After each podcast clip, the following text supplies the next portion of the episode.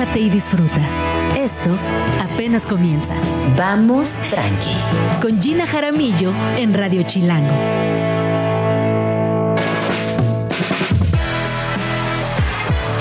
Muy buenos días, bienvenidos a Vamos Tranqui. Son las 11 de la mañana en punto.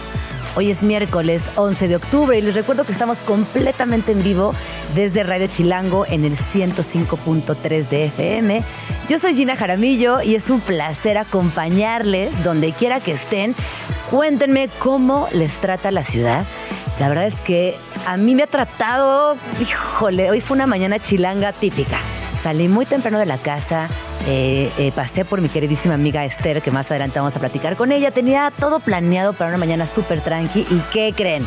Que Parque Lira cerrado y toma la chilanga. Todo cambió. En segundos pasó de ser un recorrido, un trayecto de 25 minutos a más de una hora. Tuve que dejar el coche como a 3 kilómetros de la estación, salir corriendo, ya saben, cargando abrigo, computadora, el café. Pues muy chilanga, muy, muy, muy chilanga la mañana. Pero son estas, estos momentos en los que también digo, por eso amo la Ciudad de México. Y no les tengo que contar, ustedes saben perfecto de qué vibra hablo, porque yo creo que más allá del caos o de la controversia es una vibra esta ciudad. Así que bueno, mañana, mañana chilanguita. Ah, ya se fueron, mira, y voy a tener que rezar. Ah, porque se ven que empezábamos y dijeron, bueno, ya vamos tranqui y dejaron de manifestarse. ¿Qué va a pasar el día de hoy? Eh, tenemos un programa increíble. Eh, personalmente estoy muy emocionada porque hoy voy a realizar una de las entrevistas que he esperado por mucho tiempo.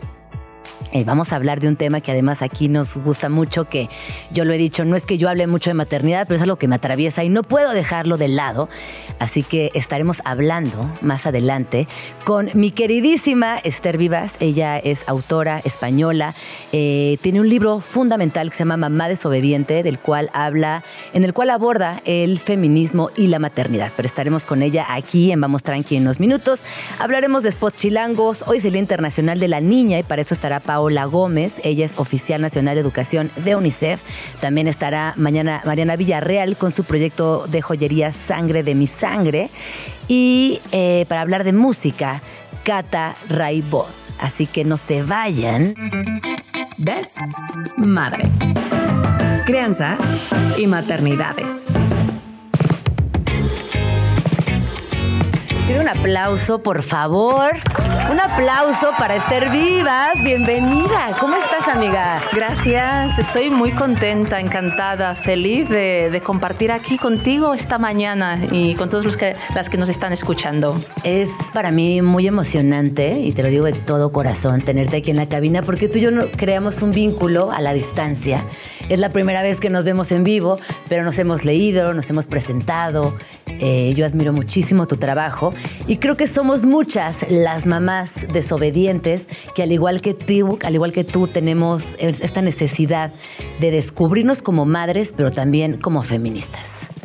Bueno, yo también estoy feliz y, emocionada porque la admiración es, mutua y creo que sí, que cada vez somos más las mujeres madres que desafiamos ese mandato patriarcal de ser madre, de ser un determinado tipo de madre abnegada, sacrificada, sin vida propia. Hoy queremos ser madres y tener vida propia, ser madres y salir con las amigas, ser madres y disfrutar con nuestro trabajo. Oye, pero pareciera que todavía nos siguen señalando y que no nos quieren dejar tener vida propia, poco no? Sí, es que es así. Hoy tenemos que, que trabajar como si no tuviésemos hijos a cargo y tenemos que ser madres como si no tuviésemos empleo y esto es imposible.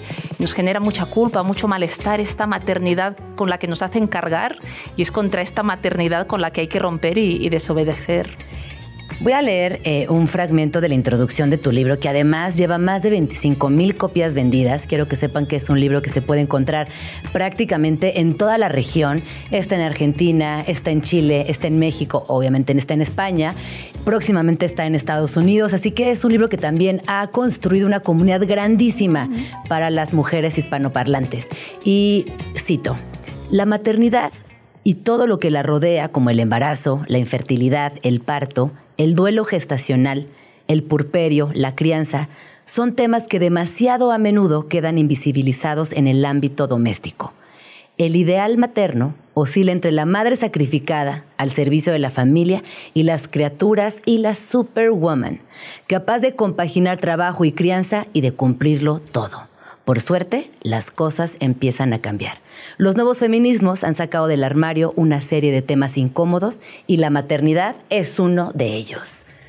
Amén. Definitivamente la maternidad es muy incómoda y la maternidad feminista lo es más. Eh, Tú dirías, Esther, que tenemos una plática pendiente en nuestra región y en el mundo entero respecto a la maternidad y feminismo. Sí, sí, por supuesto, porque normalmente la maternidad se ha visto como algo contrario al feminismo, porque históricamente a las mujeres se nos ha impuesto ser madres. Si pensamos en nuestras abuelas, en nuestras propias madres, seguramente ellas ni se plantearon si tener hijos o no tenerlos, porque tocaba tenerlos y ya está. Y hoy, esta nueva generación de madres nacidas en los 70, 80, 90, nos hemos podido preguntar si queríamos hijos o no. Y en cierta medida hemos podido decidir.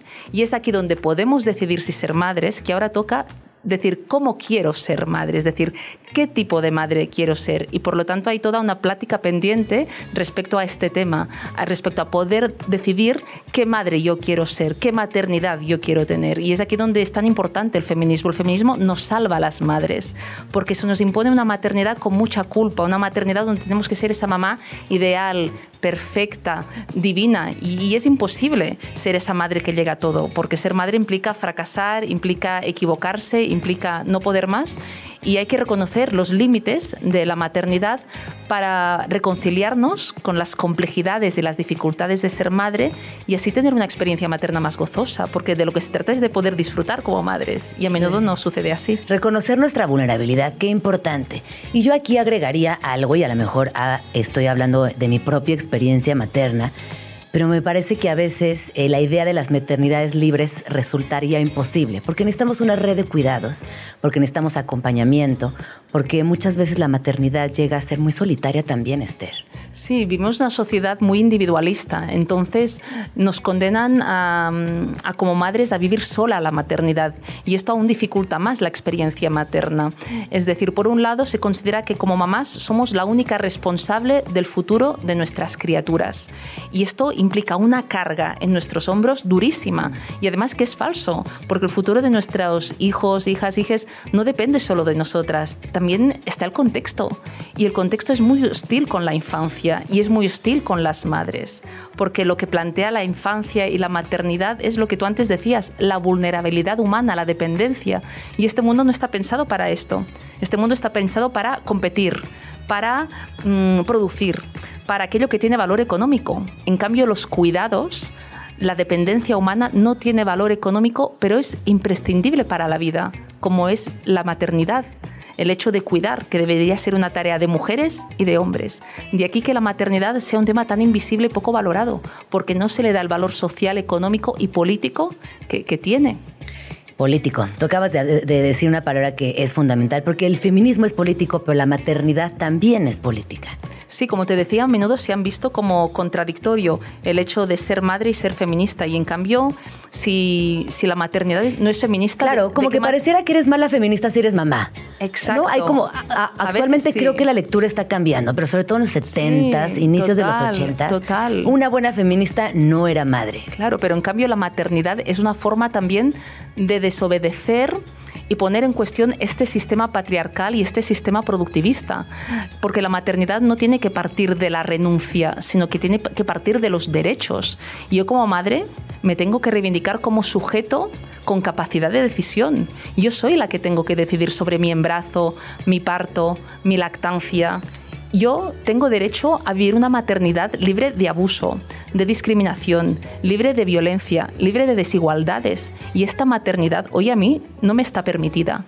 Quien debe de reivindicar estos derechos de las madres y el placer en la maternidad y una maternidad sin abuso y violencia es el feminismo. Si el feminismo no, defiende los derechos de las madres, ¿quién, ¿Quién? lo va a hacer? Por supuesto. Además, históricamente el patriarcado pues la tiene muy cómoda, porque también obviamente es una forma de oprimirnos. No tenemos las mismas horas laborales, no tenemos el acceso económico, eh, hay una violencia económica ahí intrínseca, muy presente desde la maternidad, porque obviamente al estar maternando tenemos, y esto a mí me, en tu libro tú lo mencionas muy bien y te lo, y te lo pregunto, ¿tú crees que cuidar es sinónimo de renunciar? porque pareciera que a veces sí, y aquí tengo marcado página 39 y voy para allá. Porque qué importante hablar de, de esto, del sinónimo de renunciar. O sea, pareciera que no se pueden tener las dos cosas. Y dices así, cito, un 80% de las mamás que quiere estar con la criatura durante el primer año de su vida. Así lo recoge una encuesta realizada a nivel europeo en el año 2010. Esta cifra disminuye a medida que aumenta la edad del pequeño. Las madres, que representan un 76% de las mujeres en Europa, coinciden en querer mantenerse activas en el mercado laboral y tener tiempo para estar con sus hijas e hijos. Sin embargo, hay quien piensa que esta demanda no puede tolerarse, que el patriarcado nos tiene abducidas y que cuidar es sinónimo de renunciar voluntariamente a todo lo demás. Sí, porque muchas veces pensamos la maternidad nos obliga a renunciar y creo que hay que cambiar la mirada. Es el empleo, el mercado laboral el que nos obliga a renunciar. Es decir, el problema no es la maternidad, no es la crianza, no es el cuidado, que es una losa. El problema es un sistema laboral que no está pensado para la crianza y para el cuidado, que no está pensado para las personas dependientes. Entonces, como somos las mujeres las que en general cuidamos, como en general es la maternidad la que se encarga de las infancias, es esta maternidad la que en el ámbito laboral es penalizada. Sí, pero al final tú también lo mencionas y en tu libro es que las mamás tenemos derecho a recuperarnos del parto, a amamantar a nuestros bebés, a estar con ellos en casa. O sea, sí tenemos ese derecho y pareciera que no. Claro, es que, claro. Hay una maternofobia muy canija en la sociedad y también este niñofobia. Totalmente, totalmente. Es que maternamos en un mundo que es hostil a lo que significa la práctica, la práctica materna. Y tener una criatura ya te desborda tener un bebé, porque de repente tienes una persona completamente dependiente a tu cargo, a tu cargo y al de tu pareja si está implicada, que esperemos que sí. Pero es que además todo tal y como está organizado el sistema, te va boicoteando, te va hackeando esta maternidad. Tenemos unas licencias de maternidad ridículas. Sí. Apenas pocas semanas después del parto te tienes que, volver al trabajo cuando aún a lo mejor no te has recuperado del todo. Oye, y recuperado del todo también, ojo, en la parte emocional. Por favor, mamás que nos están escuchando, Esther, lo, profundo que llegan a ser los cuestionamientos de ahora tengo un cuerpo nuevo, soy una mujer distinta, volveré a ser la que fui estoy emocional, ¿qué me está pasando? Estoy conmovida, pero también estoy enojada porque el entorno me exige todo al mismo tiempo. Es que la maternidad es un terremoto, pone patas arriba toda tu vida anterior, la relación con tu pareja, la relación con tu cuerpo, la relación con tu familia, la relación con las amigas y los amigos, la relación con el empleo, todo cambia. Y esto, el problema es que nadie te lo cuenta. Entonces, porque ese secreto mejor era, era, el mejor secreto guardado. No, porque, porque ya no, porque ahora sí lo platicamos afortunadamente. Claro, porque no interesa que se sepa en qué consiste realmente la maternidad, porque si no se sabe, pensamos que tenemos que ser esta mamá ideal y esta mamá ideal, esta mamá perfecta, no existe, es una mentira. La maternidad significa equivocarse, significa fracasar, significa no llegar a todo. Entonces, si no hablamos de la maternidad real, pensamos que somos nosotras el problema, que somos malas madres, que no somos suficientes buenas madres. Pero es que la maternidad real implica eso, implica que ser madre es hacer lo que puedes en las circunstancias con las que te encuentras. Pero es eso es ser buena madre y ser madre. Sí, pero es que es tan complejo que incluso yo me iría antes, cuando estás embarazada, la violencia obstétrica, la infantilización del sujeto paciente eh, a la que somos sometidas. Es que es yo a la distancia lo veo y, y, de verdad, Esther, que regreso mucho a ese momento porque sé que más que por mí, por otras amigas, compañeras que van a atravesar por ahí, es muy importante desde ahí marcar límites. ¿Sí? Que la violencia obstétrica es un problemón del cual muy pocos países empiezan a hablar como una verdadera red flag. Sí, es que es una lacra, porque es una violencia, eh, la violencia obstétrica, que está totalmente normalizada.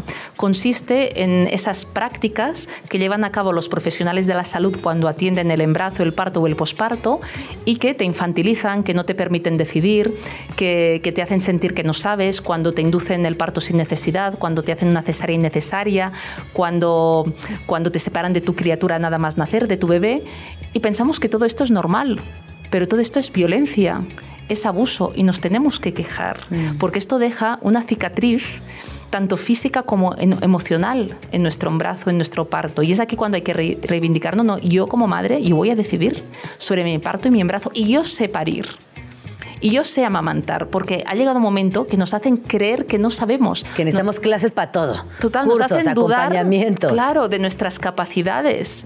Nos han robado la maternidad, el parto, la lactancia y nos lo hemos creído. Y ahora nos revelamos ante esto. Decimos, no, no, no yo decido y no tengo que delegar en expertos. Yo soy, como madre, sujeto con capacidad de decisión. Yo soy mamá desobediente. Mamá desobediente, insumisa, feminista, rebelde, como lo queramos llamar. Pero aquí nosotras decidimos. 100%. Me gusta.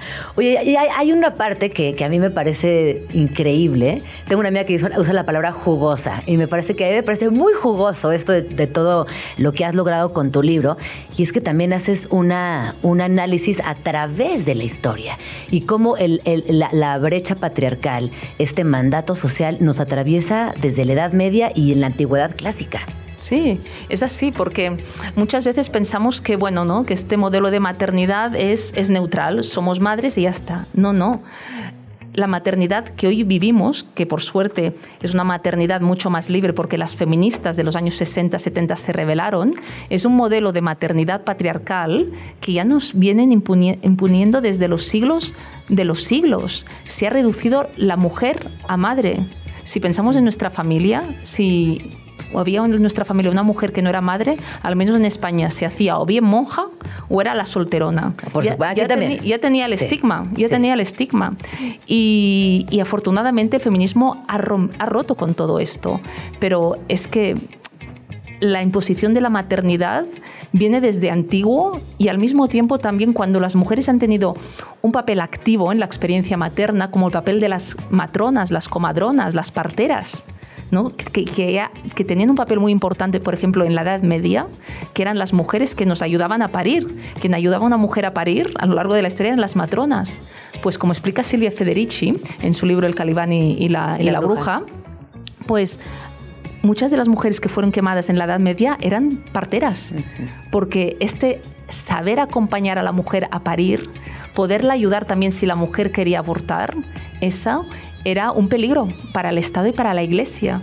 Y aquí fue cuando también nos arrebataron el poder de ayudar a las mujeres a parir. Y ahora los partos están medicalizados, instrumentalizados desde una mirada muy patriarcal. Y también hay un tema por ahí que, que tiene que ver ya cuando está el bebé en nuestros brazos. Amamantar en público, censura. Eh, hablar de crianza feminista solo en ciertos espacios, hablar de infancias libres solo en ciertos espacios.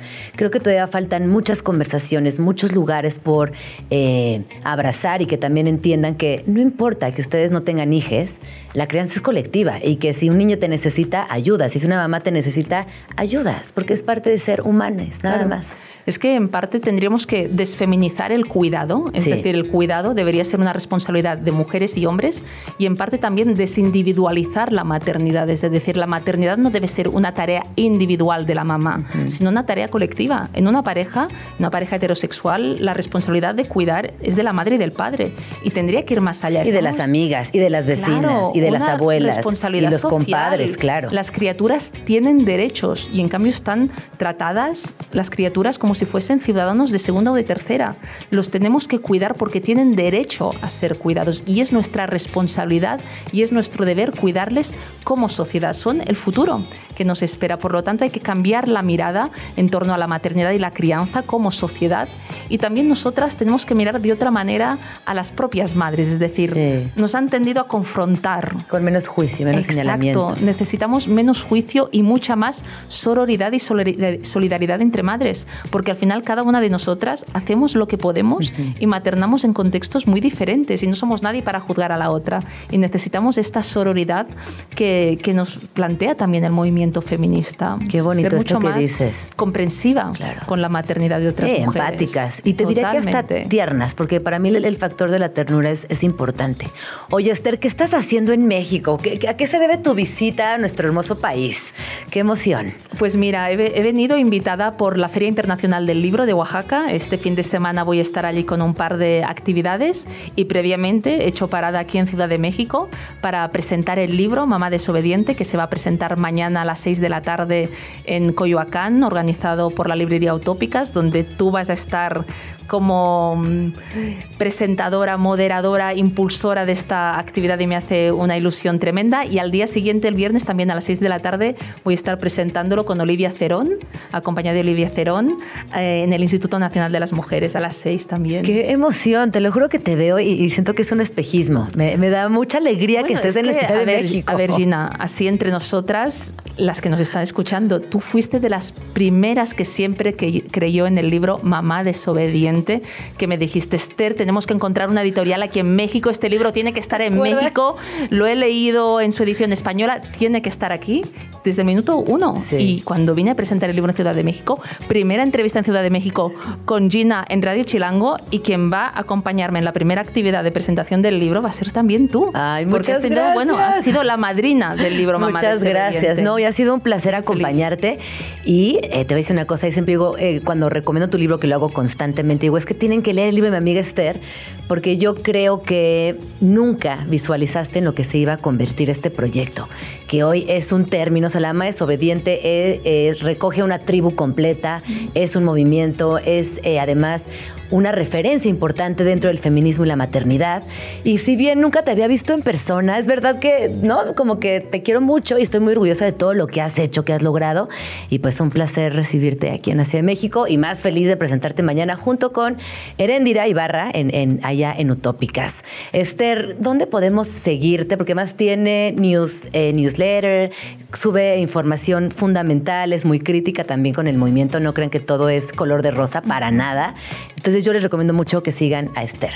Pues me pueden seguir en Instagram y mi cuenta Esther Vivas Esteve. Estos son mis dos apellidos y también en mi página web. Allí encuentran la comunidad Mamás Desobedientes, que si la buscan por Google también la pueden encontrar y se pueden suscribir. Y allí de tanto en tanto voy mandando información, miradas, reflexiones en torno a esta maternidad feminista y desobediente que tanta falta nos hace. Qué bonito. Muchas gracias por acompañarnos con tu mirada feminista y desobediente. De verdad, te lo digo en nombre de muchísimas mamás que, que te lo agradecemos todos los días. Spots chilangos. Rincones de la ciudad. Son las 11 con 33 minutos y en su bonita sección, Spots Chilangos, hoy vamos a hablar de un lugar importantísimo para la contracultura chilanga, un lugar emblemático y estoy hablando del Chopo que cumple 43 años. Y para contarnos todo acerca del Chopo, me acompaña Pepe Casanova. Él es eh, comunicólogo, especialista en vida nocturna y crítica de fiestas. Autor de dos novelas, Yo no soy DJ, publicado en el año 2000. Y Arnold Schwarzenegger, o como sea que se escriba en China, pero en Nueva York, del año 2005. Bienvenido, Pepe Casanova, ¿cómo estás? Muy bien, ya más tranqui. Ya más tranqui, híjole. Después del maratón Tacubaya que me aventé del metro para acá para llegar a tiempo por la manifestación que hay, ya estoy ahora sí. O sea, venías en, venías en, taxi, te bajaste yo venía metro. muy bien, ¿no? Yo venía, yo hice ya desayunado, peinado, sentado esperando mi Uber cuando me dieron el llamado. El pitazo. el pitazo de que había una manifestación en todo Tacubaya y que no podía llegar en coche. Ahí Cambié mi ruta hacia el metro, pero el metro de esta ciudad es impredecible. Es que esta ciudad es impredecible, completa. Y juré que llegaba, bueno, sí llegué. Uy, llegué, Llegué, pero después de correr el maratón Tacubaya de En Parque Lira, solo en Parque Lira. Solo en Parque Lira corriendo como loco. Gané, gané y estoy aquí. Muy bien, bienvenido Listo Vamos para hablar del Chop. La verdad es que qué bonita es la Ciudad de México. Aquí nos tocó vivir y qué bonito es. Sí, me encanta. Me encanta. Me encanta a pesar de estos eh, bemoles. Exacto, exacto. Siempre Son parte de y lo logramos. Qué aburrido vivir en Suiza, ¿no? Imagínate, perderte, perderte el, maratón individual de Parque Lira. Sí. Tacubaya Parque Lira. Así es. Oye, Pepito, vamos a platicar. Pepito, nunca te había dicho así. hablemos del Tianguis Cultural del Chopo. Eh, este espacio que sin duda representa un montón de pues de momentos simbólicos para la Ciudad de México. Yo personalmente siempre fui, desde chiquita me llevaba a mi papá, él iba a cambiar discos. Claro. Eh, en esa época era muy difícil conseguir eh, viniles. Iba, yo lo acompañaba todos los sábados e intercambiaba discos con, pues con cuates, en puestos y también al final del tianguis había tocadas en vivo. Así es. siempre me pareció un lugar muy genuino, muy auténtico y repito, fundamental porque la contracultura se teje ahí, en la calle. Totalmente, ¿no? Es un lugar que este mes cumple 43 años de existencia. El pasado 4 de octubre celebró sus 43 años. Se festejó el sábado pasado, yo no pude ir el sábado pasado, pero fui el antepasado. Iba a tener muchas actividades durante este mes festejando los 43 años y también está celebrando que el 22 de septiembre de este año fue declarado como Patrimonio Cultural eh, de la Nación. Ay, me parece genial, más que merecido. Más que merecido, más completamente. Que merecido. Porque si un tianguis ha resistido en su formato semi-original es el chopo, que obviamente no puede estar intacto porque cambia la música, cambian las formas de consumo, hoy hay música digitalizada, o sea, todo el ecosistema ha cambiado, pero el chopo sigue siendo hoy por hoy uno de los tianguis más chidos de esta ciudad. Totalmente, y si vas, yo creo que todavía te transportas a los años 80, ¿eh? O sea, ves al mismo Dark pero ya 30 años después. ya 43 años después. Ya 43 años después. O el hijo ya creció y ahora es gótico, dark, emo, punk, eh, metalero. Entonces eh, está padrísimo porque sí es como un regresar al tiempo. Hasta escatos hay en el Chopo. Hasta escatos, hay muchos escatos. Valeriano está ahí desde hace muchos años. Un del Chopo también. Justo donde venden las chelas, ahí está el puesto de Valeriano, visítenlo, que vende patinetas. Y súper bien merecido este reconocimiento que, que sí es súper importante para la contracultura y para las tribus urbanas de la nación, porque es un punto donde se convive eh, todas estas tribus, ¿no? O sea, ves desde familias hasta un punk, punk, punk, hasta un emo, hasta un escato, hasta un metalero. Y nunca hay violencia. Nunca, ha habido es violencia. Es un lugar sumamente familiar, es un lugar Hay gente que luego le teme ir al chopo, no sé por qué, yo creo que no sé qué leyó. No sé qué vio. No sé qué vio o en qué colonia este, se tiene amigos o qué pasó. Pero hay gente que, ¿cómo? Pero es seguro, o sea, pero me van a robar. Cero. O sea, para nada. No solamente no les van a robar, sino que la van a pasar bien. Eh, es genuinamente un lugar familiar. También hay una.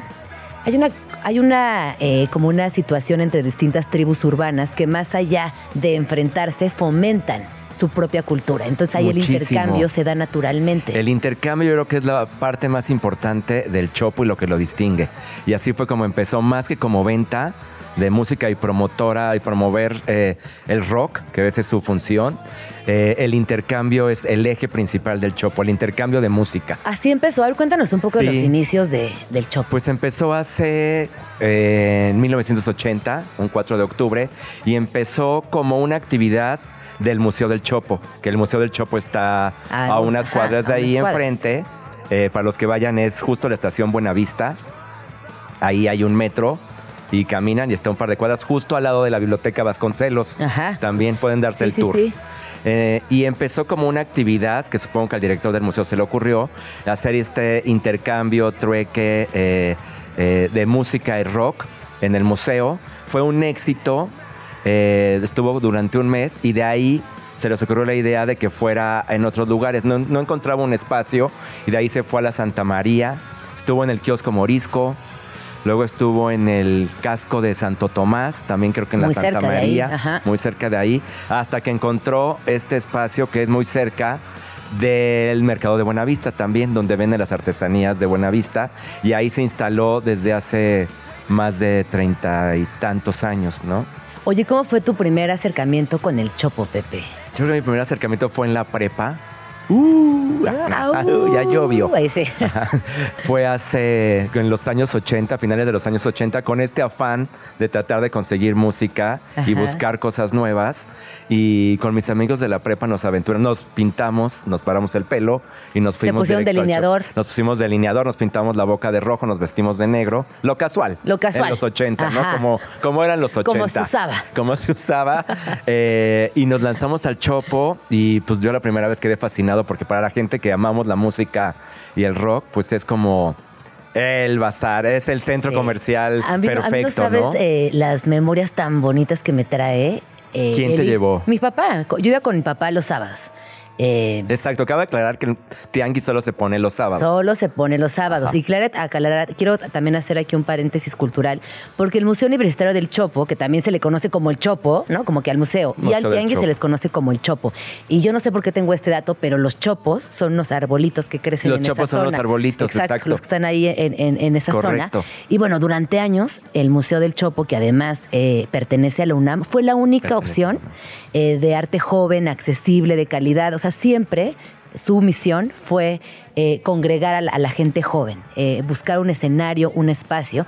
Pero ojo, cuando, cuando el museo se inauguró allá en los años 70, esto era completamente anómalo, ¿no? Un, lugar pensado en la gente joven para que intercambiaran pensares, este, filosofaran, expusieran su arte. Eso no existía. Con, y con ese tipo de personajes que circulan por el Chopo. Fue muy. Yo creo que cuando se inauguró totalmente fue, un, fue un gran acierto y una gran idea eh, que hasta la fecha pues sigue vigente. Y eso que dices, ¿no? Como, como este encontrarte, de ir de el tianguis del Chopo, recorrerlo, comprarte tu florecita negra de papel, tu, chela. Tus caramelos, tus caramelos, que venden los darks. Las playeras. Las playeras. Vengo, vengo del look del Chopo, ¿eh? Ya te vi. se, ve que fuiste al Chopo. Sí, sí, se nota que fuiste al Chopo. sí fui y te digo que el intercambio también ahí te hace hacer amigos. Yo las primeras veces que iba, conocí amigos que hasta la fecha tengo por medio del intercambio de yo tengo este disco de The Cure, yo tengo este disco de Sex Pistols, yo tengo este disco de tal, y ahí intercambiabas discos, tú que tienes, yo que tengo, cassettes sobre todo también, que era la época de los cassettes. Empezaban los CDs también, pero pues lo que más había también era el vinil y también era como para conocer gente de otras culturas, otras tribus, otro, otro eje que te movía alrededor de todo eso. Imagínate que fuimos esa generación que no tuvo redes sociales. O sea, para hacer amistades tenías que ir al chopo, porque además en ese lugar seguramente ibas a coincidir con personas que al igual que tú disfrutaban de cierta música, que además era difícil de conseguir. Y si la conseguías era cara. Entonces el chopo también podías conseguir obviamente todos los viniles y cassettes originales, pero también la copiecita. Claro, también era, o sea, la piratería estaba al día y en vez de ir a Pericuapa por tus cassettes piratas del News, que también existía esa otra parte o al del hotel de, esas otras tribus urbanas. yo estaba navegando entre las dos tribus urbanas y iba tanto al Tianguis del Hotel de México a comprar y a Pericuapa a comprar cassettes grabados, ya sabes, del News o del Magic Circus. Eh, existía esta otra parte donde era más contracultural y underground, en donde comprabas tus cassettes, pues ya este de, música punk, metalera, dark, gótica, eh, piratas también. Y hasta la fecha sigue existiendo. Oye, y de aquellas joyas que compraste, que intercambiaste, que descubriste, ¿cuáles nos podrías compartir que hasta la fecha tengas? Porque además quiero contarles que Pepe Casanova es un gran coleccionista. Tienes tus viniles, tienes toda tu música organizada y también te gusta coleccionar objetos. ¿Y tienes dónde escucharlos? Tengo un Walkman. Y te lo pones. Así que sí. Cuando salgo a correr en patines. Al escatorama. Oye, pero entonces, ¿qué, ¿qué joyas recuerdas que conseguiste en...? Pues conseguí ahí fue también, era como un punto para conocer nueva música, ¿no? Y aprender de música. Y yo estaba muy clavado en aquella época, finales de los 80, en lo dark, gótico y demás, como Bauhaus, Joy Division, eh, Sioux and the Banshees, The Cure, Depeche Mode, que obviamente vas al Chopo y predominan las playeras de todos estos artistas todavía. Pero también lo curioso es que... Bueno, perdón, no, lo curioso es que ahorita recuerdan que te cuente una anécdota de unas playeras. Ajá. Lo curioso es que también hay muchísimos puestos y muchísima venta, intercambio de música, de grupos, eh, hard punks y metal punk mexicanos. Y no solo son piratas, sino que también hacen sus viniles y sus cassettes. Y son viniles originales. Entonces es toda pues una industria underground eh, que se cuece muchísimo y que tiene un público muy asiduo. Eh, que yo no me explico que digo, ¿cómo pueden hacer los viniles? Si, a veces un artista más reconocido es problemón hacer sus viniles, vas al Chopo y los grupos de metal este, y punk, tienen sus viniles y sus cassettes y venden un montón. Oye, pues más o menos en esta línea, eh, ahorita hablábamos de las playeras, pues resulta que en los años resulta 80. resalta. Resulta y resalta que en los años 80 muchas de las bandas que venían a tocar a México iban directo al Chopo. Eh, hay por ahí testimonios de que apartaban un día, el sábado, para ir al Chopo y buscar merch, porque encontraba playeras mejor hechas, con mejores estampados, con imágenes Sí. más chidas que las originales. Que, que- que incluso hay una empresa muy grande que ahora está en Guadalajara de, de playeras que se dedicaba únicamente a hacer playeras de bandas y venderlas en el Chopo. Y hay un coleccionismo súper amplio. Entonces ahorita les vamos a compartir en redes sociales el link, porque si ustedes tienen playeras originales del Chopo en los 80s o quieren venderlas, hay un público muy amplio que está en esa movida de compra y venta de, de mercancía original del Chopo. Totalmente. Yo me voy a surtir al Chopo, la verdad. Me acabo de comprar una de The Cure, me compré una de Siuxi y otra más. Pero sí, está el lugar para comprarte ese tipo de playeras. Pues vamos, vamos al Chopo, Pepe. Vamos al Chopo, anímate. Ay, anímate, no, a mí me gusta mucho. Ay, Pero tienes que ir de negro, tengo que ir de negro, Sí. yo sé, y contigo. con delineador. y boca roja. Ay, boca roja. Vamos a saludar a Valeriano. Vamos a saludar a Valeriano, que si nos está escuchando le mandamos una. Que por ejemplo, Valeriano es mi amigo del Chopo. Ay, que en realidad es amigo de mi hermano. Y luego Ajá. yo se lo robé. Y lo compartimos. Pero Valeriano es mi cuate del Chopo. Y Perseo eh, es mi cuate de la Lagu, porque él vendía en la Lagu cuando éramos eh, más chavites. Órale. Entonces ahí nos hicimos muy cercanos de ir, ir, ir. Y pues fuimos construyendo una amistad. Y ahorita el Chopo ha crecido muchísimo. También hay mucho más gente, más puestos. Y cambió, Eh, también cambió. Cambió. Ahora ya hay como un centrito medio techado comercial ahí donde venden ropa.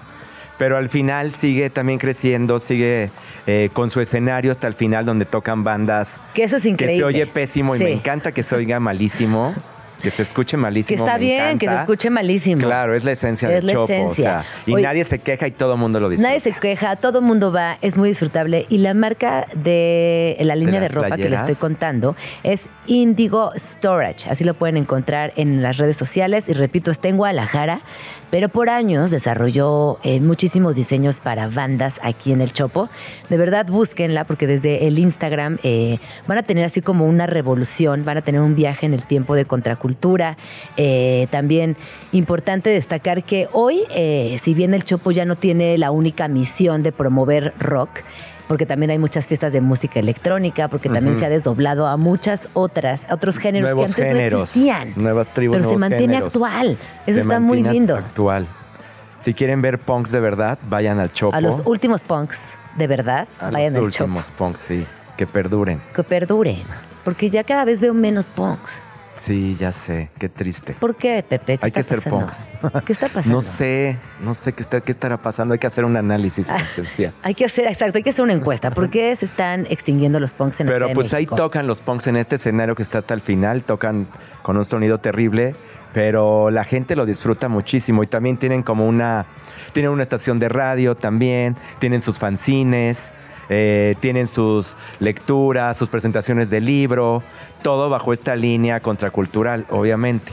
Qué hay muchos poetas, hay muchos filósofos, hay muchos pintores y todos también conviven dentro, dentro de este tianguis cultural.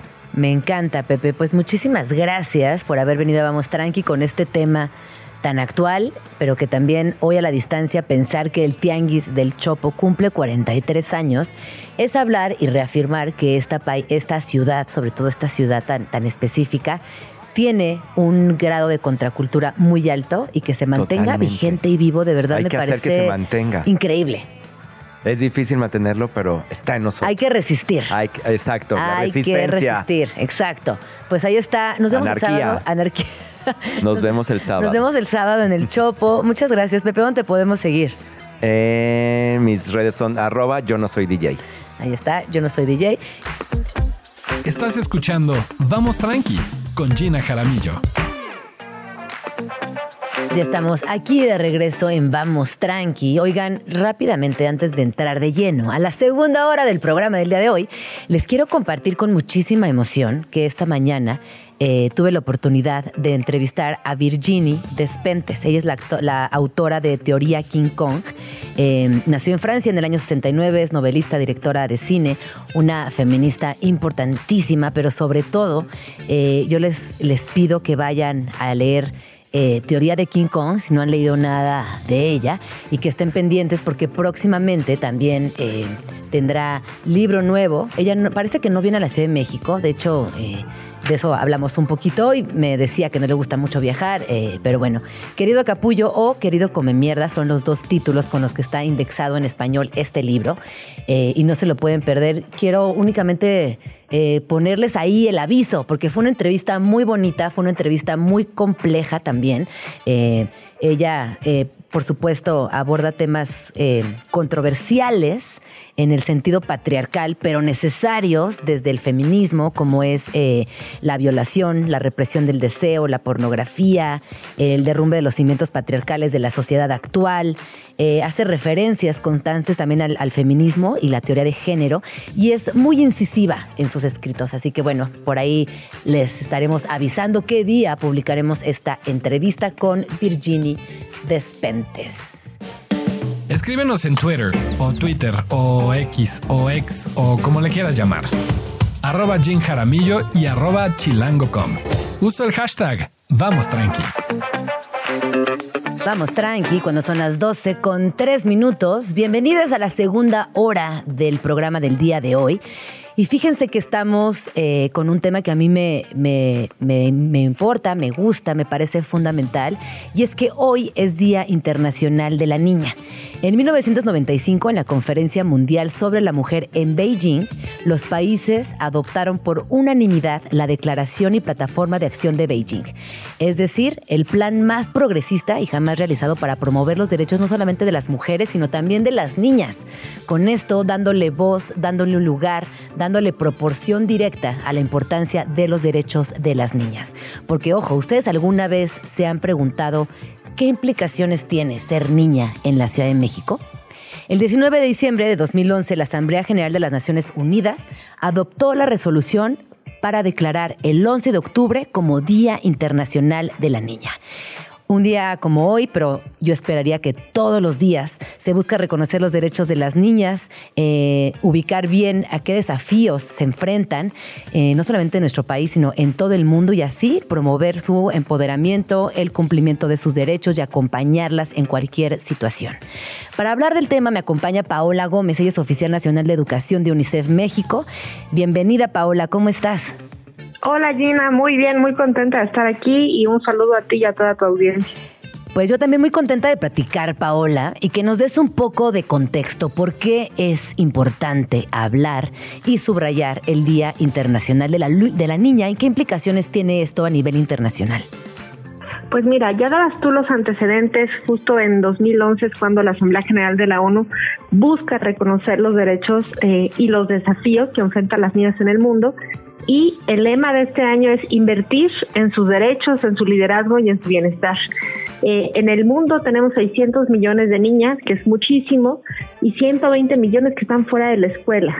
En México no son tantas, solamente tenemos 2.5 millones de niñas, eso quiere decir que una de cada cinco mujeres en México son niñas entre 0 y 11 años y tienen grandes desafíos, como bien dicen, son más propensas a ser víctimas de abuso sexual, explotación, trabajo doméstico, embarazo adolescentes, violencia incluso dentro de sus propias familias, eh, y bueno, en fin, un sinfín de desafíos para que ellas realmente puedan lograr su desarrollo óptimo, cumplir sus metas y sus sueños. ¿Cuál dirías, Paola, o cuáles dirías que son las grandes eh, deudas o los grandes pendientes que tenemos con las niñas en específico en México? Pues mira, el, el tema de violencia que ya comentaba, eh, 32% de las niñas han sufrido violencia sexual en el ámbito comunitario, caminando, en el transporte público, eh, como, como las notas bien, ser niña en la Ciudad de México es, es muy complejo. Además tenemos el tema de eh, higiene menstrual, 43% de las niñas en México como país prefieren quedarse en casa y no ir a la escuela durante su periodo menstrual. Eso resulta en rezago y a la larga, pues también que interrumpan su aprendizaje. Pues en temas de salud, de educación integral para la sexualidad, en temas de violencia y por supuesto en temas de educación tenemos grandes deudas con las niñas y adolescentes. Y un día como hoy, ¿qué sucede? Eh, hay, hay, conversatorios, se reúnen las autoridades y el día después, ¿qué pasa? También es importante porque para mí esta, esta lucha eh, a favor de los derechos de las niñas en específico tendría que ser todos los días y con una fuerza muchísimo más presente. Como bien lo dices, nosotros tenemos acciones no solamente eh, para ellas, sino con ellas, que construimos a su lado. Y un día como hoy, lo que sucede es que ponemos el foco en ellas, les damos el micrófono. Justo hoy en la mañana, la directora ejecutiva de UNICEF, Catherine Russell, eh, y varias niñas nos decían, queremos aprender habilidades de liderazgo, queremos que nuestra voz se escuche, romper estereotipos, tan importante que nos den oportunidades para aprender, para crear comunidad, solidaridad. El día de hoy ponemos el foco en ellas y el día de mañana nos ponemos a hacer la tarea en lo que ellas nos en lo que ellas nos dicen. Un ejemplo de ello son todos los temas de cambio climático que han levantado las propias niñas, como Greta Thunberg. Entonces, ellas ponen la tarea y los adultos tenemos que pues ayudar a que se convierta en realidad a su lado, hombro con hombro. Oye, ¿hasta qué edad eh, se considera una mujer niña? Eh, ¿Hasta qué periodo de edad? Y después, eh, ¿cómo seguir en este acompañamiento? Porque quizás hoy estamos haciendo un trabajo intenso con las infancias y luego viene la adolescencia y la vida adulta. ¿Consideras que se pierde o que sí hay continuidad en estos proyectos y en estas metodologías? Sí, mira, en realidad la Convención de Derechos del Niño nos marca que eh, una niña o un adolescente hasta los 18 años puede eh, eh, participar de todas las actividades y después ya como mujeres adultas, al igual que en México en la mayoría de edad, podemos apoyarlas, podemos ser eh, sororas y podemos eh, eh, estar en estas aperturas de agenda, escuchar de ellas, aprender de ellas y sumarnos al llamado de invertir en ellas desde nuestra casa, darles las mismas oportunidades que a los niños hasta en nuestra trinchera de trabajo. Oye, tú acabas de decir algo que me encanta, apertura de agendas. Y cuando hablamos de esta apertura de agendas, mi pregunta es muy puntual. ¿El Día Internacional de la Niña también está considerando a las niñas trans? Sí, también se considera a todas las identidades. Justo tuvimos eh, a las infancias trans también participando en este conversatorio que te comento en la mañana. Y en realidad, pues todas son niñas y adolescentes, por eso también cuando hablamos de los retos de, salud e higiene menstrual, hablamos de personas menstruantes. Entonces son parte de esta agenda y bueno, construir con ellas. Y qué mejor ahora que tendremos eh, mujeres contendiendo por la presidencia en México, llamarles ahora el 11 de octubre y decirles inviertan en las niñas. Ustedes también fueron niñas, es el momento pues de regresar un poco, ¿no? Y sabes que yo, yo aquí me uno a, a lo que acabas de decir fuimos niñas, pero también eh, nunca dejamos de ser niñas, porque esas memorias, esas huellas, para bien y para mal, huellas de abandono, huella de violencia, huella, de amor, huella de empatía, todas esas huellas de nuestra infancia nos acompañan por el resto de nuestra existencia. Y a veces pareciera, Paola, que hay como un quiebre, como un olvido entre la niña que fuimos y la mujer en la que nos convertimos, y nada de eso es cierto. Somos la misma persona y por eso me encanta que acabes de decir esto. Muchas gracias, ¿no? Pues ya las mujeres que están en puestos de liderazgo, con una voz que escuchan millones de personas como tú, Gina, pueden ser mentoras y pueden ser las mujeres eh, a las que las niñas volteen a ver y digan, yo quiero ser como ella mañana y voy a ponerle todo mi empeño y voy a tener todas las oportunidades para ser así el día de mañana. Entonces, ser las mentoras que como niñas tal vez no tuvimos, pero que hoy sí podemos. Sin duda. Oye, Paola, te voy a comprometer públicamente para que vengas pronto a la cabina y hablemos de higiene menstrual. Eh, me parece que es un tema importante, que hablemos de la primera menstruación, de cómo acompañamos a nuestras niñas, cómo ha cambiado también eh, la comunicación y los retos como familia frente a la menstruación.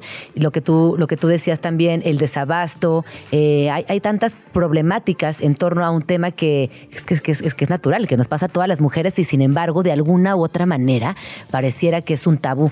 Entonces, me encantaría si un día, Paola, puedes venir a la cabina y hablemos de este tema, lo ampliamos y nos das también eh, por ahí algunas salidas, algunas eh, oportunidades para conversar con nuestras propias niñas. Con muchísimo gusto, será un placer y que sepan que además es un es un tema reto en muchos países, pero en México apenas tuvimos estadísticas la primera vez el año pasado la primera encuesta nacional sobre el tema de menstruación y felices de llevarle los datos y las acciones que estamos teniendo por y para las niñas. Perfecto, Paola. Paola, ¿dónde podemos eh, seguirles? Eh, En la página de UNICEF, eh, http www.unicefmexico.org, ahí pueden encontrar toda la información acerca del Día de las Niñas y la agenda y programas que llevamos. Pues muchas, muchas gracias por, por venir a Abramos Tranqui. Muchas gracias por alzar la voz eh, a favor de tantas niñas en el mundo. Y si tienen una niña cerca, agradezcanle su existencia, celebren su vida y en la medida de lo posible también acompáñenla en todos los sentidos. Muchísimas gracias, Paula. Cuídate mucho. Gracias, un abrazo. Paula Gómez es oficial nacional de educación de UNICEF México. Etimologías chidas. Hipócrita viene del griego hipo, que significa máscara, y kritek, que significa respuesta, por lo que la palabra refiere a esta idea de responder con varias máscaras como las que se ponen los políticos en época electoral. Son las 12 con 16 minutos. Estamos aquí de regreso en Vamos Tranqui. Oigan, eh, me da mucha emoción y mucho gusto presentarles a Mariana Villarreal. Ella es artista, es emprendedora, fundadora de Sangre de mi Sangre, que es una empresa, una marca, un proyecto de joyería 100% mexicana. Bienvenida, Mariana, ¿cómo estás? Hola, gracias por invitarme. Pues yo muy feliz de platicar contigo. Ahora sí ya pasaron muchos años desde su fundación. Sangre de mi sangre empieza en el año 2005. Eh, tú llegas más o menos en esa época a la Ciudad de México porque eres de Monterrey y lo demás ha pasado como agua, ha pasado muy rápido. Sí, ha pasado muy rápido. La verdad creo que tuve suerte porque encontré desde muy chiquita mi hobby, que al final lo hice mi negocio y es lo que hago todos los días. Entonces pues tengo el privilegio de sentir que no trabajo, ¿no? Es mi pasión y pues han sido años muy emocionantes. Eh, desde un inicio hasta ahorita hemos tenido muchos cambios, muchos tropiezos, muchos éxitos, pero también muchos aprendizajes. Oye, y entrarle al mercado de la joyería es muy competitivo, es muy competido en México. Hay, una, hay un mercado grande, también hay muchas personas que disfrutan de la joyería, invierten en joyería, pero se mezcla la tradición eh, ancestral, hay técnicas muy antiguas y luego la parte de innovación. ¿Cómo ha sido para ti combinar ambas partes? Bueno, creo que lo más padre es, eh, exacto como dices tú, poderlo combinar. Definitivamente ahorita hay mucha competencia. En un inicio siento que no había tanta opción. Creo que entre más opciones mejor porque todos subimos nuestra calidad. Al final a todos nos hace mejores. México es un país muy importante en la joyería ya que tenemos pues prácticamente el 95, el 90% de la plata eh, es mexicana. O sea, se sigue consiguiendo muy buena plata en México. Se sigue consiguiendo excelente plata en México. La única diferencia es un poco, como dices tú, las técnicas. Por ejemplo, igual y para alguien que es un que pues tiene noción de la joyería puede, puede saber, pero es muy obvio cuando ves una pieza, por ejemplo, Italia, que tiene muy buena plata también, cuando ves una plata, una plata italiana, una plata de la India o una plata en México, porque como dices tú, las técnicas son técnicas ancestrales que se han ido recuperando con los años, unas se quedan, unas se van y sobre todo juntan la tecnología con lo que el país brinda. Y cuando hablamos de tecnología, ¿de qué hablamos? ¿De, mar, de máquinas, de metales, de, hornos? ¿Qué, es tecnología en cuanto a joyería? Pues creo que lo más que ha evolucionado sería la impresión 3D. Ah, claro, porque uno piensa en impresión 3D en arquitectura, en muebles, pero claro, en joyería. En joyería, entonces creo ¿Tú utilizas ya impresión 3D? Sí, yo tengo mm, las dos técnicas. Ahí definitivamente creo que en Sangre de mi Sangre la pieza es lo que muestra que vamos a, lograr. Entonces, dependiendo, por ejemplo, si es algo como más artesanal, algo que va a tener más textura, que quiero que sea más realista, me quedo con la técnica hecho a mano.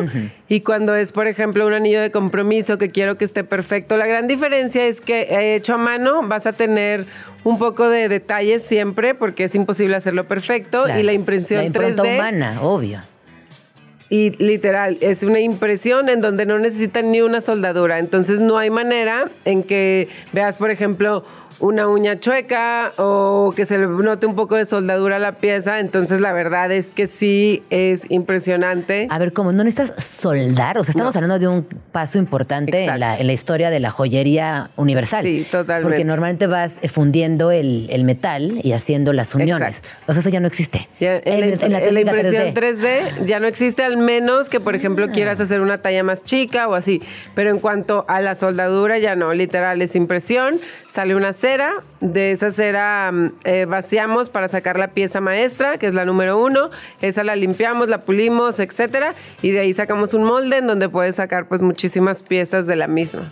Oye, y hablando de moldes, esto es como el arte, hace cierto, haces determinadas piezas y luego rompes el molde o cómo funciona en sangre de mi sangre. Eh, o si son piezas únicas, ¿no? También habrá, cuando son piezas únicas, ese molde se destruye. Bueno, literal estamos hablando que más bien yo diría que es una pieza eh, de molde como de un dentista. Creo que es lo más similar a hacer joyería. El dentista, las piezas que usan para los dientes, para pulir, para tallar, los moldes que se hacen cuando te van a poner una muela. Definitivamente tenemos diferentes precios, diferentes colecciones, unas que son una de uno, unas que tenemos que son más como 10 de, o sea, 10 piezas y unas que tenemos más piezas. Lo que importa aquí es el molde no te dicta tanto la pieza porque por ejemplo tenemos un anillo que tengo 10 años sacando, es uno de nuestros best sellers. Es como una garra. La garra. Sí, la garra. Y por ejemplo, este anillo que es un molde, digamos, tiene lo hacemos en 30 diferentes piedras y en tres diferentes eh, acabados. Entonces estamos hablando que un anillo puede tener 500 diferentes versiones ese mismo anillo. Entonces creo que lo más importante más bien es jugar en las variedades de los, de los materiales, no tanto en el molde. Y eso es lo que nos da la variedad de sangre. Oye, yo he visto gente muy fan de la garra que tiene la garra en diferentes piedras. Tengo clientes que tienen cinco. Claro, que se vuelven piezas de colección. porque al final siento que es una pieza de colección definitivamente pero sobre todo, por ejemplo, si yo tengo un cuarzo rosa, que es rosa, que es sweet, y lo pongo con plata oxidada, que es plata negra, ah, y luego hago uno, eh, por ejemplo, a mí eso me da más como, como onda de rock and roll, pero si esa misma pieza la hago con una piedra amarilla en baño de oro, pues te da algo como más más femenino, más. Entonces creo que la versatilidad te lo dan más que nada los acabados y las piedras más que el diseño. Esto es muy interesante, ¿eh? lo que acabas, lo que acabas de decir porque puedes ahí variarle a la misma a la misma pieza, pero con diferente vibra, diferente estado de ánimo, diferente look, todo. Totalmente. Oye, Mariana, y a nivel joyera, a nivel personal, como artista, ¿qué tipo de piezas disfrutas más cuando las estás haciendo? Definitivamente creo que lo más importante para mí es las piezas de costume, las que hago bajo pedido. Es un es como bien bonito poder diseñar algo con alguien. Creo que entra esta parte, digo, yo estudié filosofía y letras y me encanta la parte de interpretar. Entonces, estoy con un cliente, interpreto, tengo como un cuestionario que les hago, por ejemplo, desde algo súper básico que es, pues, ¿cuál es el color favorito de la persona? Si me dice rosa, o si me dice negro, ya sé más o dice menos. muchísimo. Exacto. Entonces, es muy padre como poder interpretar lo que me están queriendo hacer y representarlo en una pieza de joyería y sobre todo que no hay límites. Por ejemplo, te mantiene bien creativa porque mm, podemos hacer esto, podemos voltear los diamantes, podemos y pues te, te da esa opción de siempre estar innovando y mantenerte creativa y no hacer lo mismo todos los días. Qué bonito. Súper bonito. además en Sangre de mi Sangre hay un equipo muy grande, hay, hay personas que llevan haciendo joyería el doble de tu edad, que eso también a mí me, me parece muy bonito de tu proyecto, Mariana. Cuéntanos, ¿dónde podemos seguirte? Bueno, eh, nos pueden seguir en, redes, en Sangre de mi Sangre. en la página pueden comprar sdms.com y pueden visitarnos en nuestra tienda en Álvaro Obregón Yorizaba, que ese es nuestro flagship store. Tiene más de 10 años y acabamos de justo renovar toda la tienda de nuestro aniversario. ¿Una década? Una década. ¡Wow! ¡Felicidades! Gracias. Muchas, muchas felicidades y que vengan muchas más. Eh, y otro día, Mariana, ojalá puedas regresar para que platiquemos de las temporadas, que es algo que a veces es muy siniestro, que me imagino que a nivel creativo también te mantiene siempre innovando y generando nuevos materiales, colecciones, clientes, pero que también tiene un lado que, que puede ser contraproducente. Pero este tema queda Claro. pendiente para que lo, lo ampliemos también hacia la moda. eh, Claro, feliz de venir a platicar con usted. Más rápido o, o más evidente se vuelve. Estás escuchando Vamos Tranqui con Gina Jaramillo.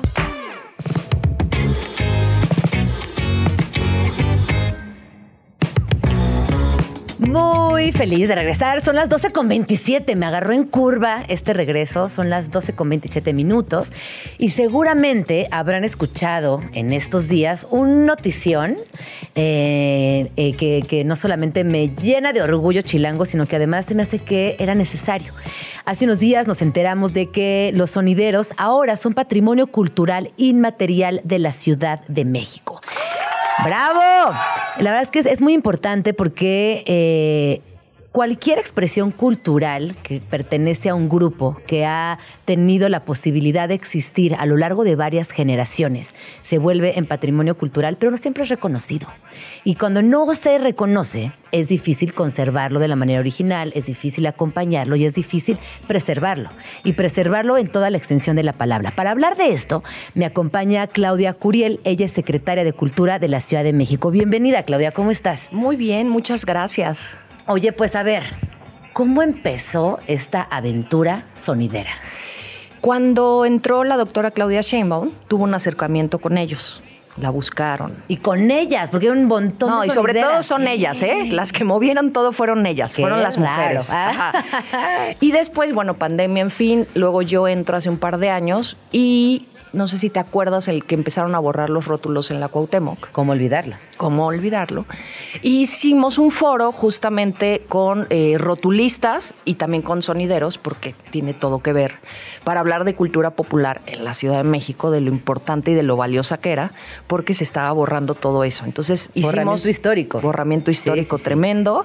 Entonces nos acercamos a ese sector, hicimos también muchos talleres con los rotulistas, contratamos como a 70 y le dimos como un trabajo y una sinergia con nuestros espacios de formación artística, que son los faros, las faros, y nuestros espacios como para preservar y ayudar a los rotulistas. De ahí, eh, las y los sonideros me propone Lupita la cigarrita.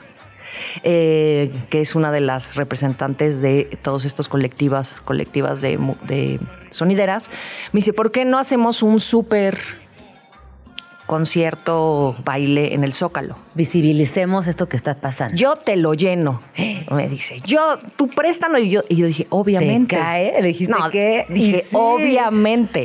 Entonces le pido permiso, obviamente, y le comento a Claudia.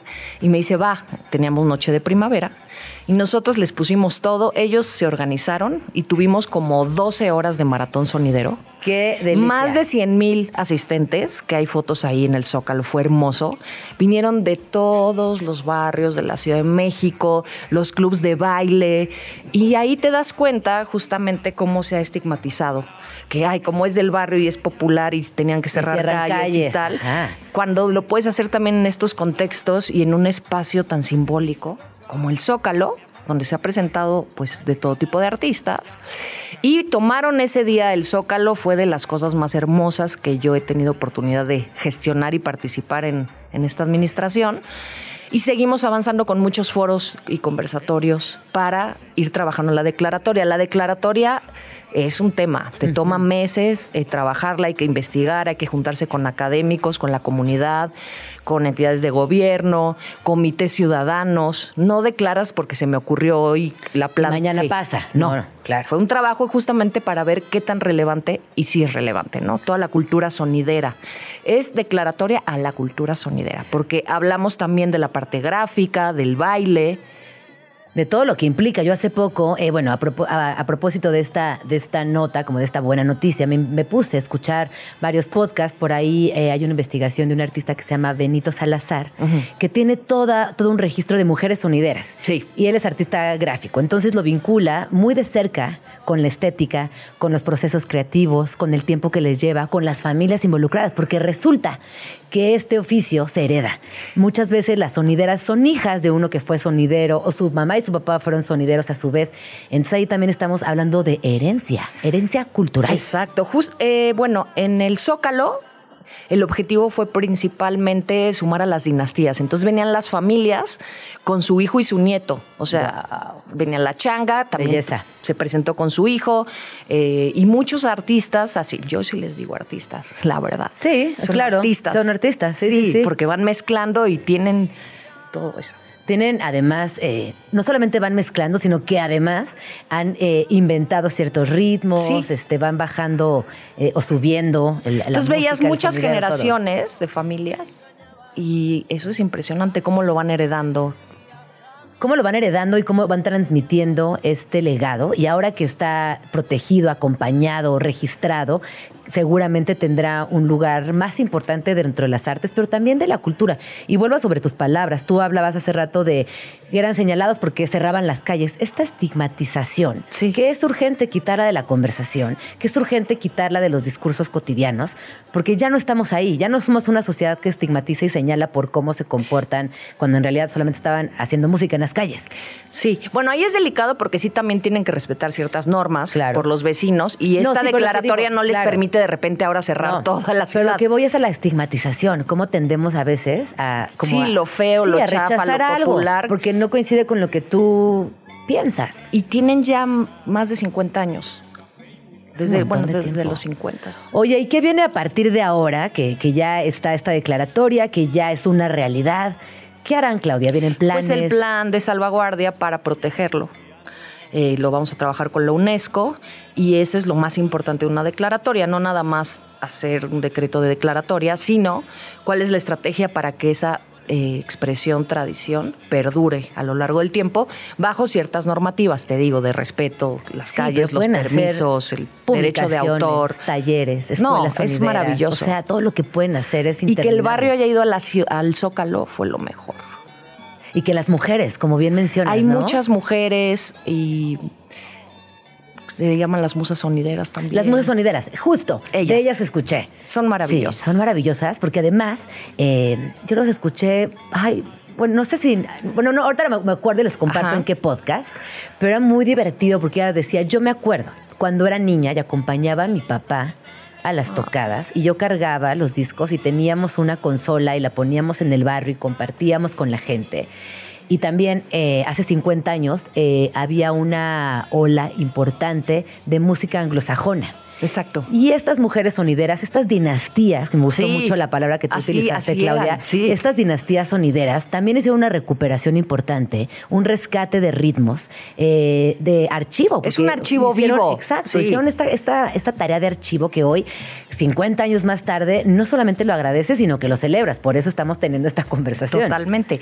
Y el próximo año vamos a volver a hacer un maratón sonidero, un gran baile en el Zócalo nuevamente otra vez 12, 14 horas de 12, 11 de la mañana a 10 de la noche y van a tomar otra vez el Zócalo y vienen de todos los barrios de la ciudad al Zócalo. Oye, ¿alguna sonidera, sonidero que nos recomiendes que digas, Sí, esto lo tienen que escuchar porque está increíble. Ay, yo no quisiera hablar de uno solo. Son maravillosos. Además, después de trabajar con ellos dos años, eh, todos valen la pena, todos tienen su propia identidad, todos vienen de un lugar distinto de la Ciudad de México.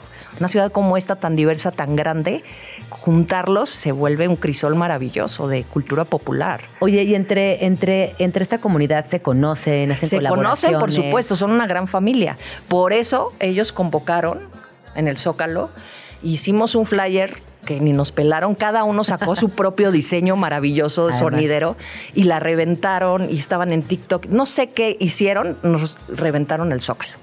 Oye, y de estos años de, trabajar y de acompañar a estas familias, ¿cuáles dirías que han sido los mayores aprendizajes y también a los retos que te has eh, encontrado en esta nueva formación de dinastías eh, sonideras? ¿Retos con ellos? Pues en general, como de investigación, de buscar recursos, de generar nuevos públicos, qué sé yo. Sí fue complicado estos años de foros porque empiezan a salir las problemáticas, ¿no? De cómo los estigmatizan, de los permisos, de las normativas. También hay unos que tienen riñas con otros, yo soy la primera, no, mi dinastía. Y esto creo que los unió bastante, porque estuvimos trabajando con ellos y con ellas. Y lo que les decíamos, o yo les decía mucho, es, eh, nosotros como gobierno de la ciudad los queremos unidos y los queremos unidas. No es un botín político, porque se empezaron a usar a las sonideras y los sonideros, primero que si los corrían de un lugar, luego los invitaban a la alcaldía y ya eran un botín y luego les dieron unos diplomas donde supuestamente eran unas declaratorias. Entonces eh, ya los estaban confundiendo y les dijimos, a ver, nosotros eso... Esto es una expresión cultural. No, para nosotros son todos y todas, no es un grupo, es la cultura sonidera y este, los queremos y las queremos unidos. O sea, no, no vamos a estar jugando al botín político. Y eso fue muy bonito porque entonces ya cambió como el perfil de trabajo y logramos que estén unidas y unidos y que no sea un tema de una administración que los usa para ser un tema mediático únicamente, sino que ha sido un trabajo de dos años con ellos. Qué bonito. Qué interesante también esta construcción de nuevas políticas públicas Completamente. a través de disciplinas que se formaron allá afuera, en, las calles una ciudad maravillosa como esta, de las más diversas del mundo. Eh, y como eso también tuvimos la declaratoria del Tianguis del Chopo. Ah, que hoy hablamos del Tianguis del Chopo, fíjate. Bueno, cumplió 43 años. Cumplió 43. Y no hablamos del Chopo. Bueno, también ya salió la declaratoria porque fue un espacio muy importante. Es, es. Sí, pero en tiempos de mucha opresión.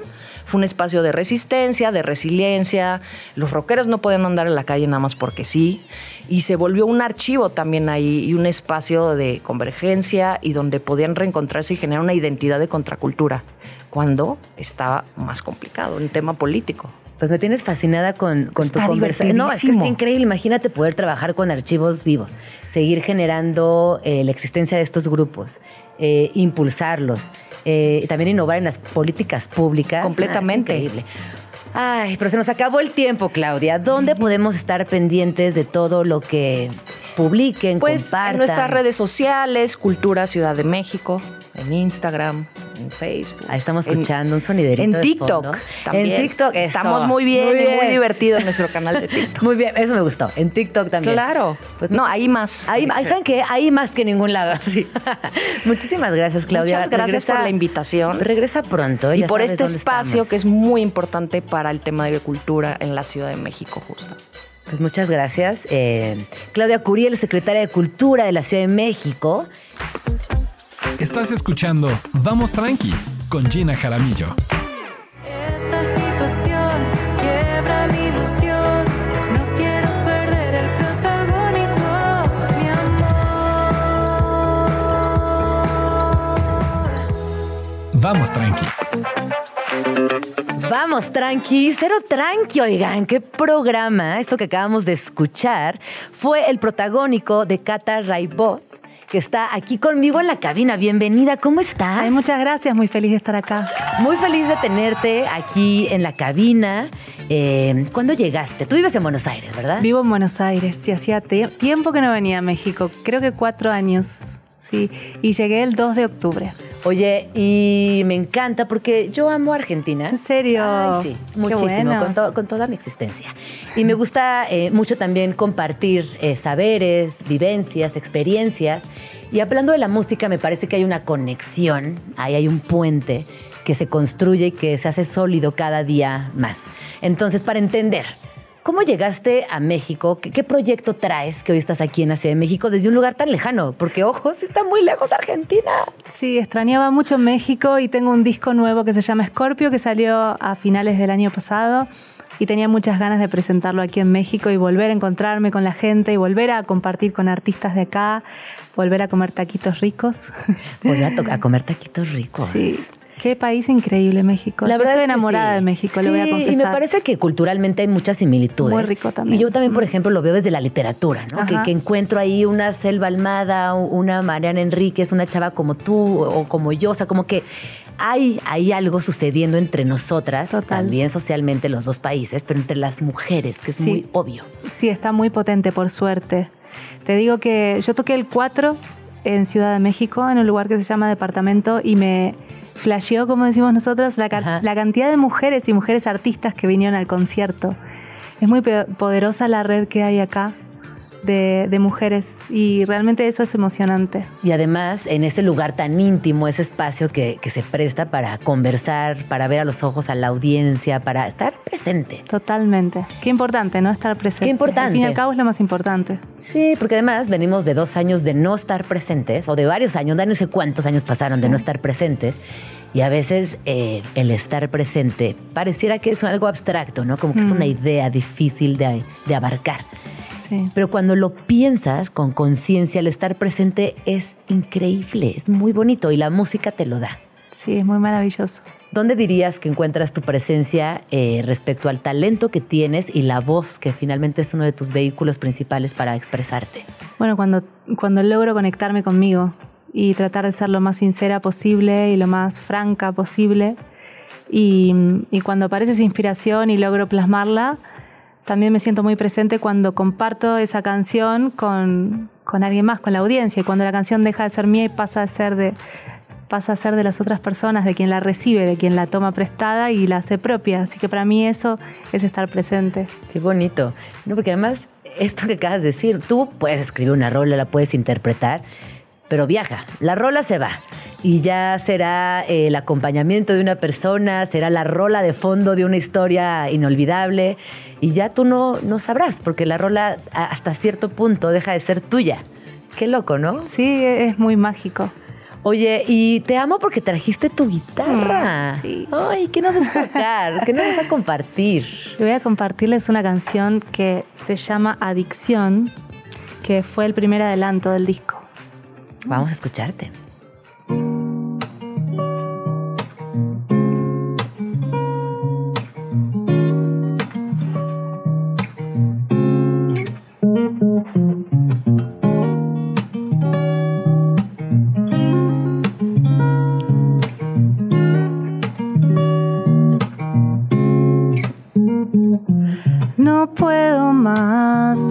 Evitarte, pero me buscas. Mi debilidad me está matando, debilidad me está matando. Déjame en paz, cómo concentrarme cuando te cruzas. Sos como un imán que me delata, como un imán que me delata. Pero cuando estamos a solas, mi deseo no se controla. Todo queda en pausa, queda suspendido. Y al mirarte solo quiero nadar en tu río. Adicción, todo me genera contradicción. Tengo que elegir una salida. Esta dualidad me tiene loca, me tiene herida. Adicción, a estoquearte sin tener una razón. Voy perdiéndome en cámara lenta, en cámara lenta.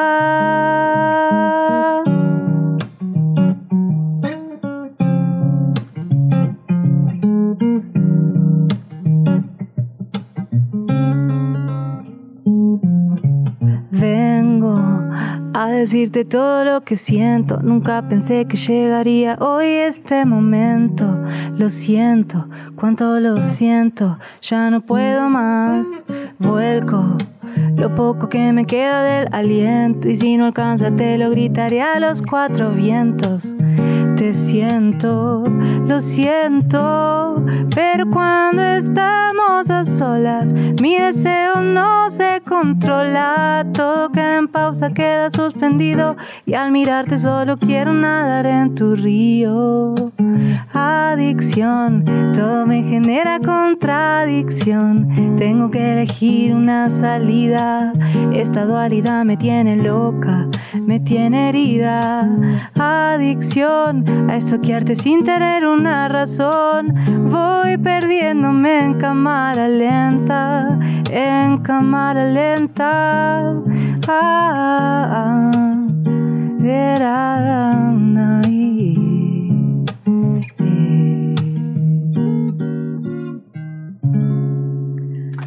Uy, qué bonito. Ay, se me dieron ganas de llorar.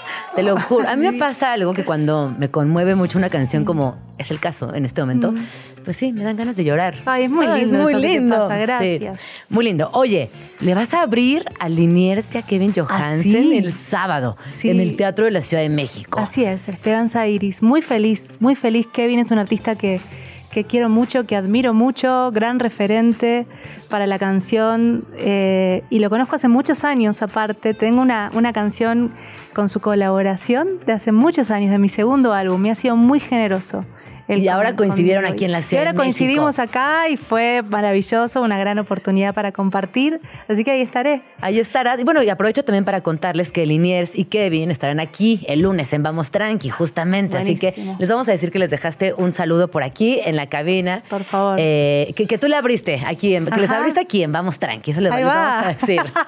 Me encanta. Oye, ¿qué, Así que vengan temprano. Ese es un buen dato. vengan temprano, así compartimos. Oye, cuéntanos un poquito de qué vas a estar haciendo aquí en la Ciudad de México? ¿Hasta cuándo te quedas? Me quedo hasta el 16. Voy a estar el 13 tocando en Cuernavaca. Está ahí toda la, info en mis redes sociales, en Instagram. Estoy ahí compartiendo todo. Bueno, luego en el Esperanza Iris el 14, el sábado, abriéndole a, Kevin y Liniers.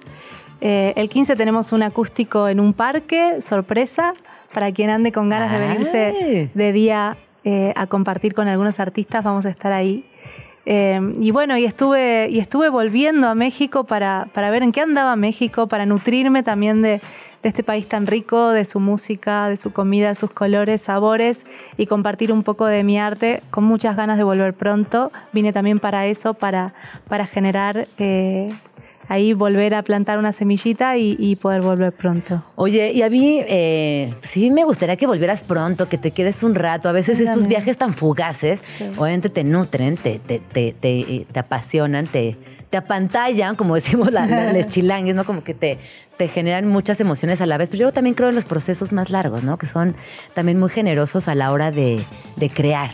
Totalmente. Con muchas ganas también de, de volver, de volver más tiempo, de también eh, compartir con otras artistas de acá, componer con otras artistas, tener colaboraciones, así que sí va a suceder. Perfecto. Oye, ¿dónde te podemos seguir? Porque ya casi nos tenemos que ir, ya sabes cómo es radio. Claro, me pueden seguir eh, en arroba cataray con Y, Raybaud en Instagram, en Facebook y escuchar, me pueden escuchar en todas las plataformas, en su favorita. En YouTube también hay unos videos muy lindos, así que bienvenidos. Oye, Cata, despídenos con otra rola. Dale. ¿Se puede? ¿Qué vas a tocar? Voy a tocar Heridas, otra canción. Heridas. y yo me despido. Yo soy Gina Jaramillo. Muchísimas gracias, Luisa Tato, Alex, Paulina, todo el equipo de Vamos Tranqui. Nos escuchamos mañana. Dani también por ahí anda. Nos escuchamos mañana. Muchas gracias y nos quedamos. Les dejo con Cata Raipau. Muchas gracias. Heridas.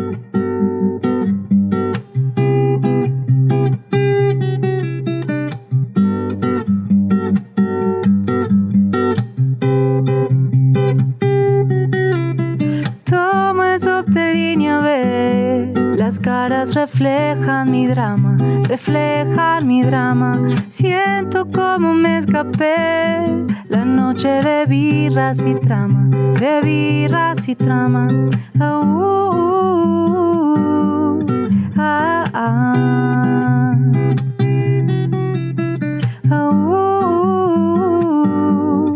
ah, ah.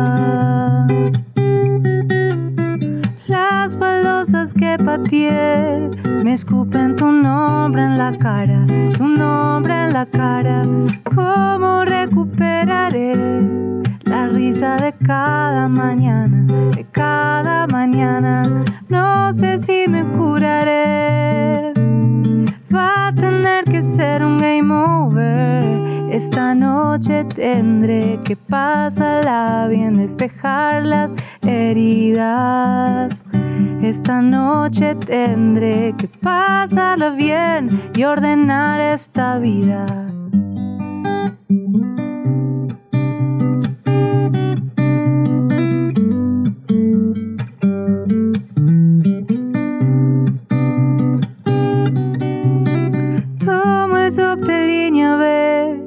Las caras reflejan mi drama, reflejan mi drama.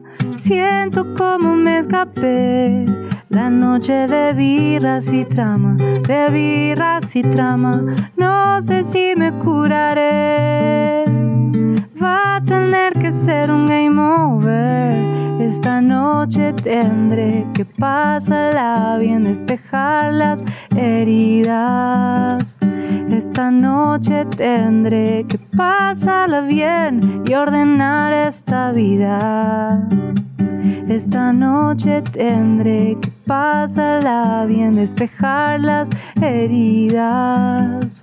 Esta noche tendré que pasarla bien y ordenar esta vida.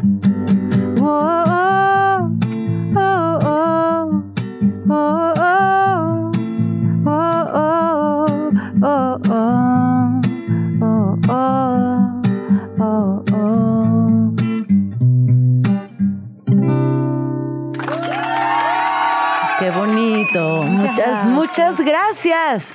Hasta mañana. Pásenla bonito y disfruten la mitad de la semana. Vamos tranqui. Ya nos vamos, pero nos escuchamos mañana aquí en tu oasis favorito de las mañanas. Vamos tranqui. Con Gina Jaramillo en Radio Chilango. Radio Chilango, la radio que... Viene, viene, ¿eh?